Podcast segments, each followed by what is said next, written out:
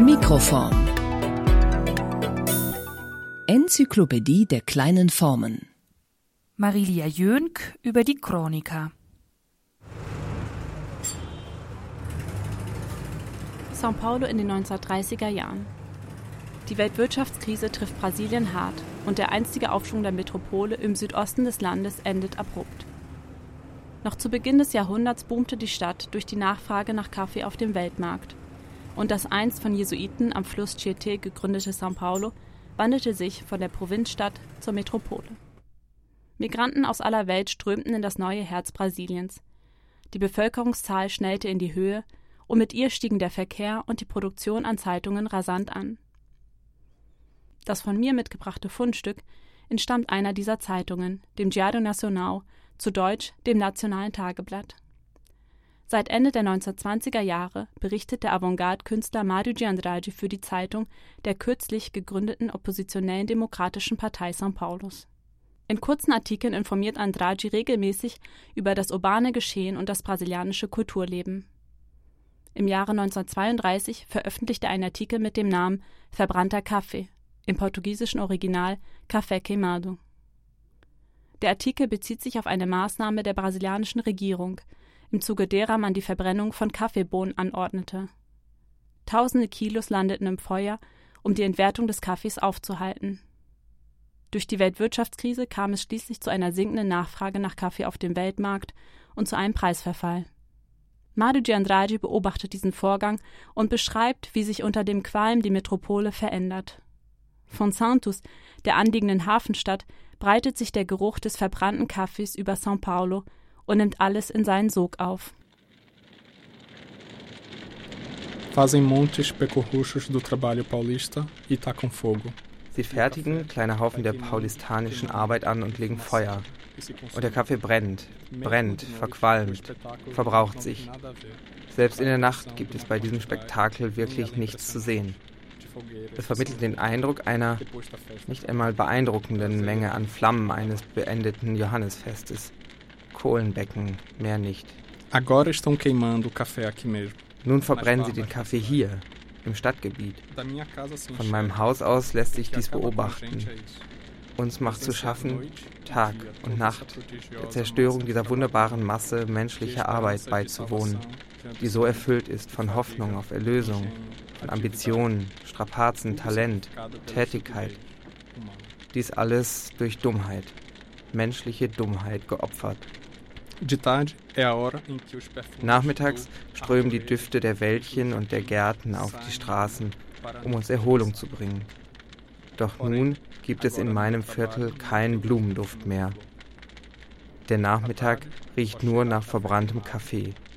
Ein zugleich fauler, sehr unangenehmer Geruch, der nicht diesem erhabenen Geruch des Röstens entspricht. Die Verbrennung des Kaffees verknüpft Madu de Andrade mit historischen Ereignissen der Stadtbiografie. Das Gefühl, das der brennende Kaffee hinterlässt, erinnert ihn an die Revolution 1924 in São Paulo. Ein Teil des Militärs lehnte sich in diesem Jahr gegen den amtierenden Präsidenten und die Oligarchie auf. Rund drei Wochen lang dauerte die Revolution, im Zuge derer Regierungstruppen die Stadt São Paulo belagerten und bombardierten. Bis heute wird den Ereignissen von 1924 kaum gedacht, denn für die Bevölkerung der Stadt ist sie mit schmerzhaften Erinnerungen verwoben. Zerstörung, Hunger, Obdachlosigkeit, verletzte und sterbende Menschen. Die Kaffeeverbrennung ruft Bilder der brennenden Stadtviertel in Erinnerung und führt zu einer Reflexion über die Gewalttätigkeit der brasilianischen Geschichte. Emphatisch fordert Andrade daher eine rasche Beendigung der Regierungsmaßnahme. Seine Bitten wurden jedoch nicht erhört. Die Kaffeeverbrennung sollte noch Jahre andauern. Estão queimando café. In diesen Augenblicken verbrennen sie den Kaffee.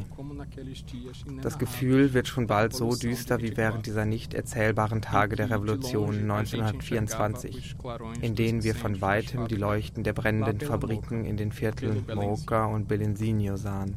Acabem com isso, logo. Hört schnell auf damit. Ein kleines Martyrium am Tag und in der Nacht lässt sich nicht aushalten. Hört auf damit. Man kriegt schon Lust, alles zu beenden, Streit anzufangen, zu töten. Hört auf damit. Acabem com isso. Mein Fundstück über den verbrannten Kaffee ist ein Beispiel für Mario Giandragis journalistische Produktion. Kurze Zeitungsartikel, wie Andrade sie schrieb, bezeichnet man in Brasilien als Chroniker. Über 700 solcher Artikel verfasste der Avantgarde-Künstler für das nationale Tageblatt Diário Nacional. Verbrannter Kaffee, Café Queimado, illustriert einige Merkmale der Form. Kurz muss eine Chroniker sein. Auf zwei Seiten eines Taschenbuchformats bringt es Andrades Artikel. Das Fundstück zeigt ebenso, dass die Chroniker fest mit der Entwicklung moderner Großstädte verbunden ist. In diesem Fall wohnen wir São Paulos Transformation in eine Metropole bei. Neben Kürze und Urbanität repräsentiert die Chronika über den verbrannten Kaffee auch eine tiefe Verbundenheit zur Aktualität und dem Tagesgeschehen. Die emphatischen Ausrufe am Ende Hört auf damit, hört auf damit, com isso, weisen auf ihre sprachlichen Besonderheiten hin. Die Form orientiert sich so am alltäglichen Sprachregister und mündlichen Ausdrucksweisen. Definition was genau versteht man nun unter einer Chroniker? Ins Deutsche übertragen entspricht die Chroniker auf den ersten Blick der Chronik. Doch über das Verhältnis von Chroniker und Chronik ist sich die Forschung uneins. Die einen bezweifeln eine historische Kontinuität zwischen den Formen, andere dagegen betonen deren Gemeinsamkeiten, wie etwa die nicht fiktionale und chronologische Schilderung von Ereignissen. Fest steht jedenfalls, dass Chronik und Chroniker etymologisch auf das griechische Chronos, also die Zeit, rekurrieren. Eine der griffigsten Definitionen der Chroniker finden wir beim brasilianischen Literaturwissenschaftler Antonio Cândido.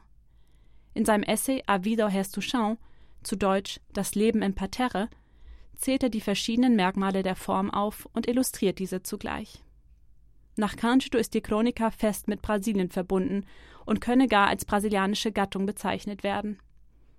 Dabei fällt die Chronika im 19. Jahrhundert noch unter das Feuilleton bzw. Folhetim, wie es im Portugiesischen heißt. Erst mit der Zeit löste sich vom Feuilleton und etabliert sich 1870 schließlich unter der eigenen Bezeichnung Chroniker. Damit ist die Form eng verbunden mit dem Erscheinen Auflagen starker Tageszeitungen. Als grundlegende Eigenschaft der Chroniker definierte der Literaturwissenschaftler Candido Kürze, Einfachheit und Witz.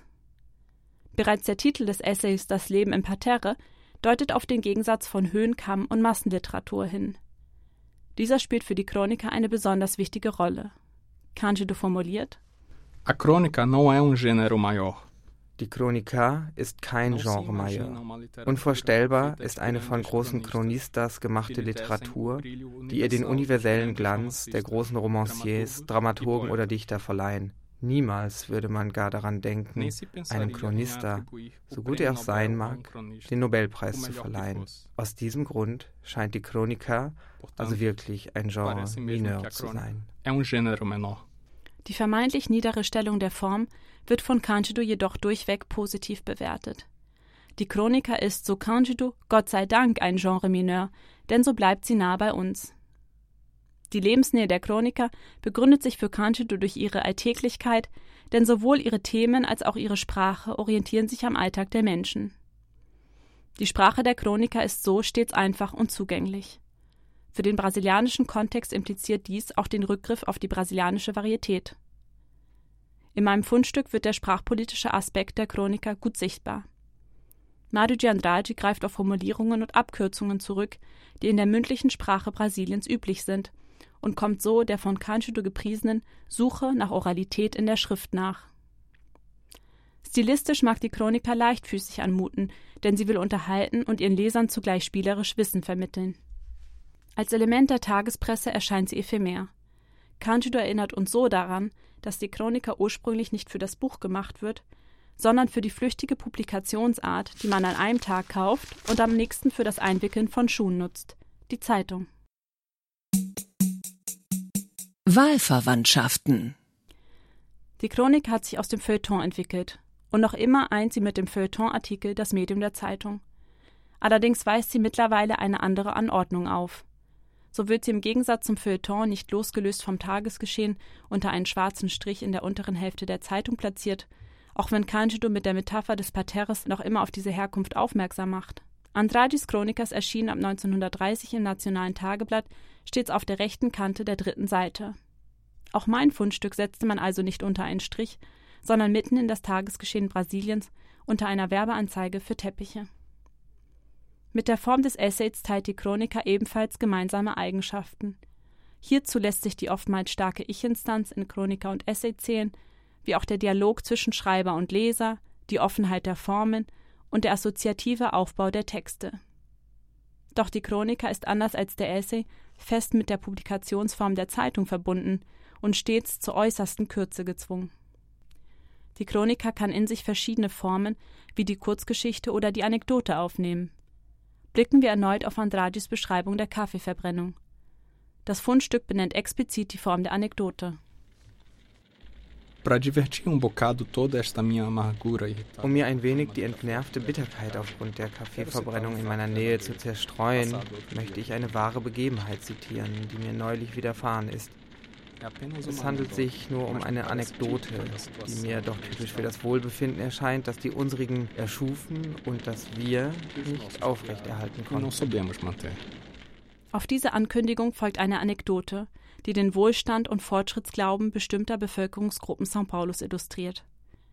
Mit der Anekdote eint die Chroniker sicherlich Kürze, Witz, Alltäglichkeit und eine eigentümliche Verschränkung von Mündlichkeit und Schriftlichkeit. Kurios ist, dass einer der bekanntesten Verfasser von Chronikas in Brasilien ihren Ursprung auch durch eine Anekdote erzählt. So schreibt Machado de Assis, dass die Chroniker durch das Gespräch zweier Nachbarinnen entstanden sei, die beiden Großmütter aller späteren Verfasser von Chronikas. Nach dem Abendessen hätten sich die Damen vor ihre Tür gesetzt und den Tag bilanziert. Und dann wahrscheinlich über die Hitze beschwert. Und wären schließlich von einem zum anderen gekommen. Eis a origem da Chrônica, so wurde die Chroniker geboren. Aktualität Mein Fundstück stammt aus dem Jahr 1932. Doch auch 2019 ist ein Ende der Chroniker nicht in Sicht. Ein Hoch erlebte die Form zweifelsohne um 1900 sowie in den 1930er und 50er Jahren. Namhafte Schriftsteller Brasiliens waren Verfasser von Chronikas. Manche gelangten sogar gerade durch sie zur Bekanntheit, Neben Mario de Andrade zählen zu den großen Chronistas Carlos Drummond de Andrade, Rubem Braga, Raquel de Queiroz und Clarice Lispector, um nur einige zu nennen. In meinem Fundstück wird deutlich, wie politisch die Form der Chroniker ist. Mario de Andrade setzt die Kaffeeverbrennung in Relation zu historischen Erfahrungen von Gewalt. Er kritisiert das Fortschrittsdenken Brasiliens und der Stadt São Paulos, die schließlich der wichtigste Schauplatz des wirtschaftlichen Wachstums war. Und letztlich liest sich die Chroniker über den verbrannten Kaffee auch als eine Kritik an der Gewalttätigkeit des Kapitalismus. Gemäß dessen Logik ist es sinnvoll, Preise durch die Vernichtung von Waren zu stabilisieren und menschliche Arbeit in Flammen aufgehen zu lassen. Anstatt des wohltuenden Kaffeeduftes führt das wirtschaftliche System jedoch zu einer stinkenden Duftwolke über São Paulo und erinnert an die Traumata der Stadtgeschichte. Andrade kritisiert auch den europäischen Blick auf das Vorgehen. So beginnt er die Chronika mit dem Besuch von Paul Morand, der nur nach Santos kommt, um der Kaffeeverbrennung beizuwohnen und diese auf literarischen Konferenzen darzustellen. Die europäische Perspektive kontrastiert mit derjenigen des Chronistas, der von seinem Haus aus die Kaffeeverbrennung sieht und riecht und damit, wie Cândido formuliert, ganz nah an seinen Lesern bleibt. Nicht nur bei dem Avantgarde-Künstler Andrade, sondern auch bei Autorinnen wie Clarice Lispector fungierte die Chronika als Form der Kritik.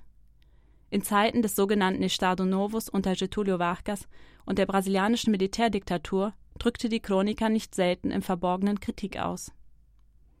Seit 2019 heißt der neue Präsident Brasiliens Jair Bolsonaro. Für ein Land, in dem Journalisten, Aktivisten und Künstler auch vor der Wahl des Rechtspopulisten körperlicher und verbaler Gewalt ausgeliefert waren, verheißt dies nichts Gutes. Eine Möglichkeit, trotz existenzieller Bedrohung spielerisch, doch niemals unkritisch, humorvoll, doch niemals naiv mit der eigenen Gegenwart umzugehen, bietet vielleicht die Chroniker.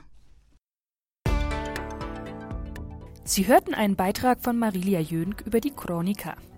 Marilia ist Kollegiatin im Graduiertenkolleg Kleine Formen und promoviert über die Poetik der kleinen Reiseprosa aus den 1920er Jahren in Lateinamerika. Lucas Cimelo hat die portugiesischen Passagen aus den Texten von Mario Giandragi und Antonio Candido gelesen. Steffen Bodenmiller war unser Synchronista. Produktion und Schnitt Marie Czarnikow. Mikroform. Der Podcast des Graduiertenkollegs. Literatur und Wissensgeschichte kleiner Formen.